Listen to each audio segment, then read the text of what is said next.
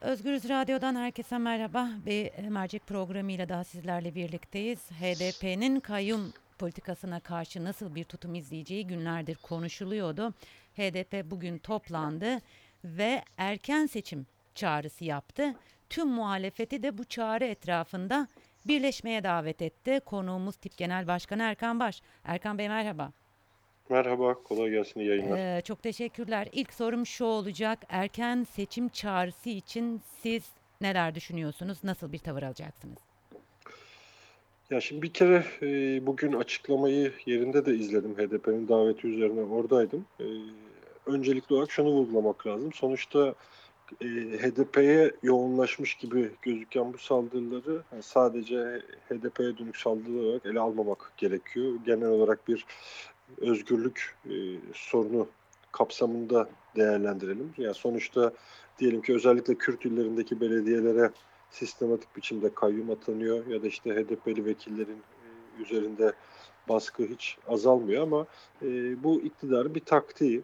E, her sıkıştığı dönemde e, kendi karşısında oluşan muhalefeti bölmek üzere bir düşman belirliyor ve e, tüm muhalefeti de kendi çizdiği çizgiye göre hizaya çekmeye çalışıyor. Biz öncelikli olarak bu iktidar tarafından e, çizilen e, çizgiyi kabul etmediğimizi söylemek isteriz. E, dolayısıyla e, iktidara karşı halkın en geniş kesimlerini kapsayan, e, doğal olarak Kürt emekçilerini, Kürt yoksullarını, Kürt halkını ve ağırlıklı olarak e, onların desteğini alan HDP'yi de kapsayan bir yan yana gelişi e, kıymetli buluyoruz. Bu kısmı önemli. E, ikincisi sonuçta HDP kendi kurulları içerisinde, kendi seçmenleriyle, kendi üyeleriyle e, anlaşılan o ki e, uzun bir tartışma e, süreciyle konuyu çok boyutlu olarak değerlendirmiş ve e, nihayetinde bir karar açıklamış oldu. E, bir kere en başta e, HDP'nin bu kararına saygı duymamız e, gerekiyor. Açıkçası e, bir Kürt anasının e, aslanlar bulundukları mevzileri terk ederse orayı tilkiler ele geçirir biçiminde özetlediği e, söylemi son derece anlamlı ve kıymetli bulduğumu da e, paylaşmak isterim. E, diğer taraftan e, erken seçim çağrısı bir hodri meydandır. E, ben tüm muhalefet güçlerinin bu e, ça- çağrıya destek olabileceğini düşünüyorum, olması gerektiğini düşünüyorum.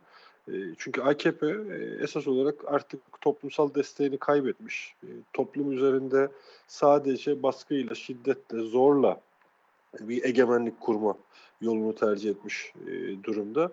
E, ve sürekli olarak Türkiye toplumunu şiddetle terbiye etmeye çalışıyor. Buna karşı e, bir taraftan e, en kararlı biçimde karşı duruşu örgütlerken, teslim olmazken e, diğer taraftan da bu oyunu da bozacak çeşitli hamleler e, muhalefet tarafından geliştirilmek durumunda.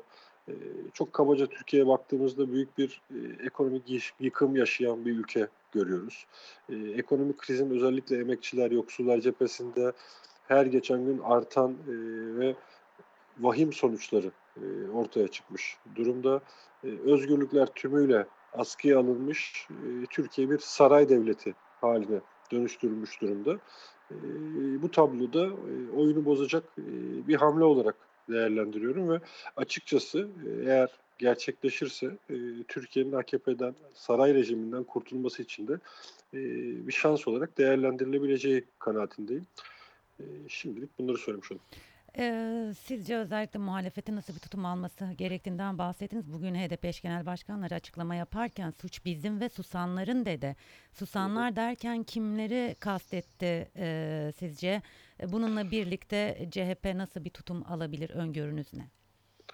Ya şimdi biraz evvel söyledim. Yani bence iktidar sadece bu yakın zaman içinde söylemiyorum. Yani AKP aşağı yukarı 17 yıldır iktidarını temel olarak bu stratejiye dayandırmış durumda. Hı hı. Kendisine bir düşman belirliyor ve bu düşmanı mümkün olduğunca yalnızlaştırıyor.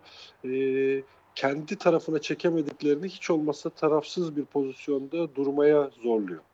Ee, ve diyelim ki özellikle 31 Mart seçimlerinden sonra bu taktik e, bir kez daha devreye girmiş durumda ve maalesef Cumhuriyet Halk Partisi genel olarak e, bu mücadele alanının dışında bir yerde kendisini konumlandırmaya çalışıyor.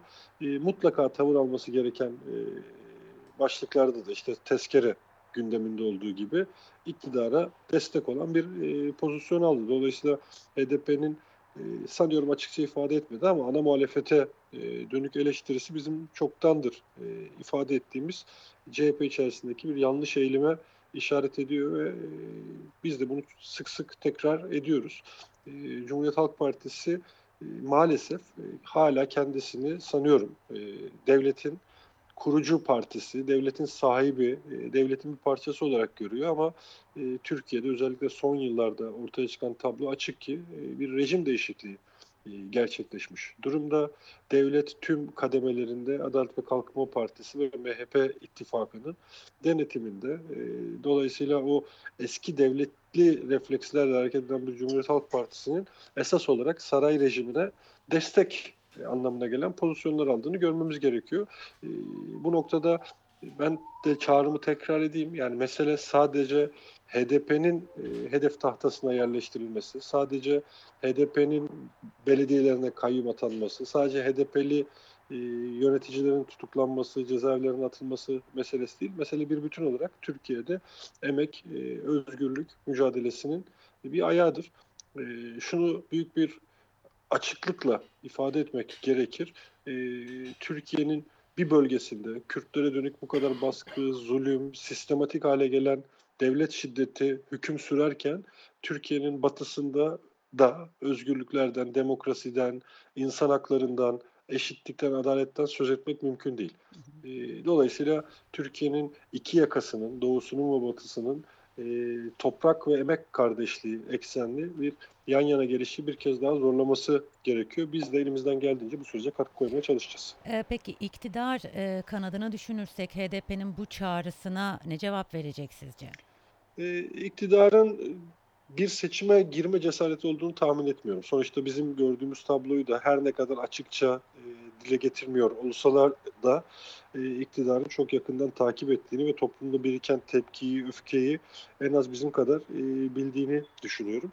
Ben iktidarın bu şiddet politikasına devam etmek e, dışında bir yol ve yöntem geliştireceği kanaatinde değilim. Başka türlü iktidarlarını ayakta tutabilecek bir yol bulamayacaklarını düşünüyorum. Ya memleketin hali ortada. Sonuçta insanlar açlık, yoksulluk, sefalet içerisinde e, ve artık e, maalesef maalesef çaresizlik insanların kendi hayatlarına son verme noktasına kadar götürmüş e, durumda. Böyle acı örnekler yaşıyoruz. E, ve bu tablonun müsebbibi e, Türkiye'yi bu noktaya, bu karanlığa, bu sefalete taşıyan da e, mevcut iktidar. E, dolayısıyla hesap vermekten mümkün olduğunca kaçacak e, ve top çevirecektir kanaatindeyim. Ee, Türkiye'de kurulan rejimden bahsettik. Aslında mevcut durumu özetlediniz. Peki nereye evriliyor? Ne olacak? Yani e, Türkiye'deki rejim nereye evriliyor e, Erkan Bey? Bunun e, hakikaten sizin yorum, yorumlamanızı istiyorum. Eğer e, iş iktidara saray çevresine kalsa onlar bu e, tavırlarını sonsuza kadar devam ettirmek isterler. Fakat ben son derece e, umutluyum. Şunun için umutluyum. Bakın dünyada benzer baskıcı toplum, baskıcı devletler, baskıcı rejimler çok sık yaşandı. E, ve fakat 17 yıl boyunca topluma dönük baskıyı, şiddeti, zor aygıtını bu kadar sistematik biçimde kullanan ancak toplumun çok büyük bölümünü teslim alamayan e, bir iktidar örneğiyle ilk defa karşı karşıyayız. Ben AKP'nin geride kalan 17 yıl içerisinde devlet kademeleri içerisinde, devlet katında istediğini elde ettiğini ama bunun karşısında halkın geniş kesimlerinde AKP'ye dönük ciddi bir öfkenin biriktiğini ve teslim olmama kararlılığının iradesinin sürdüğünü düşünüyorum. E, dolayısıyla çok uzun olmayan bir gelecekte Türkiye halkları, emekçiler, yoksullar, kadınlar, gençler daha önce birkaç defa denedikleri e, ama sonunu getiremedikleri hamlelerini tamamlayacak e, ve AKP'den bu ülkeyi kurtaracaktır. E, inancını taşıyorum e, sona doğru geliyoruz. Yani e, zor oldu. E, çok ağır günler, çok karanlık günler yaşadık. Bedelleri ağır oldu ama artık sona doğru geliyoruz. Ee, Erkan Baş çok teşekkür ederim yapmış olduğunuz değerlendirmeler için. Ben teşekkür ediyorum. İyi yayınlar. Kolay gelsin. Sağ olun. Özgüz Radyo dinleyicileri bugün aslında e, HDP'nin meclisten ve belediyelerden çekilmesi bekleniyordu. Çünkü e, önemli bir kritik bir toplantı vardı. Fakat öyle olmadı. E, HDP mücadele hiçbir mücadele alanından çekilmeyeceğini söyledi ve hodri meydan diyerek erken seçim çağrısı yaptı. Muhalefetin de bu çağrı etrafında birleşmesini istedi. Biz Tip Genel Başkanı Erkan Baş'la konuştuk. Tip'in bu erken e, seçim çağrısını nasıl değerlendirdiğini sorduk ki destekledi ve bütün muhalefetin de bu çağrıya olumlu şekilde e, yaklaşması gerektiğini vurguladı Erkan Baş. Öbür türlü e, Türkiye halklarının bu ağır dönemden çıkamayacağının da altını çizdim. Evet bir mercek programıyla daha sizlerle birlikteydik. Erkan Baş konuğumuzdu. Kendisine tekrar teşekkür etmiş olalım. Yarın başka bir mercekte farklı bir konu ve konukla birlikte olmak üzere. Şimdilik hoşçakalın.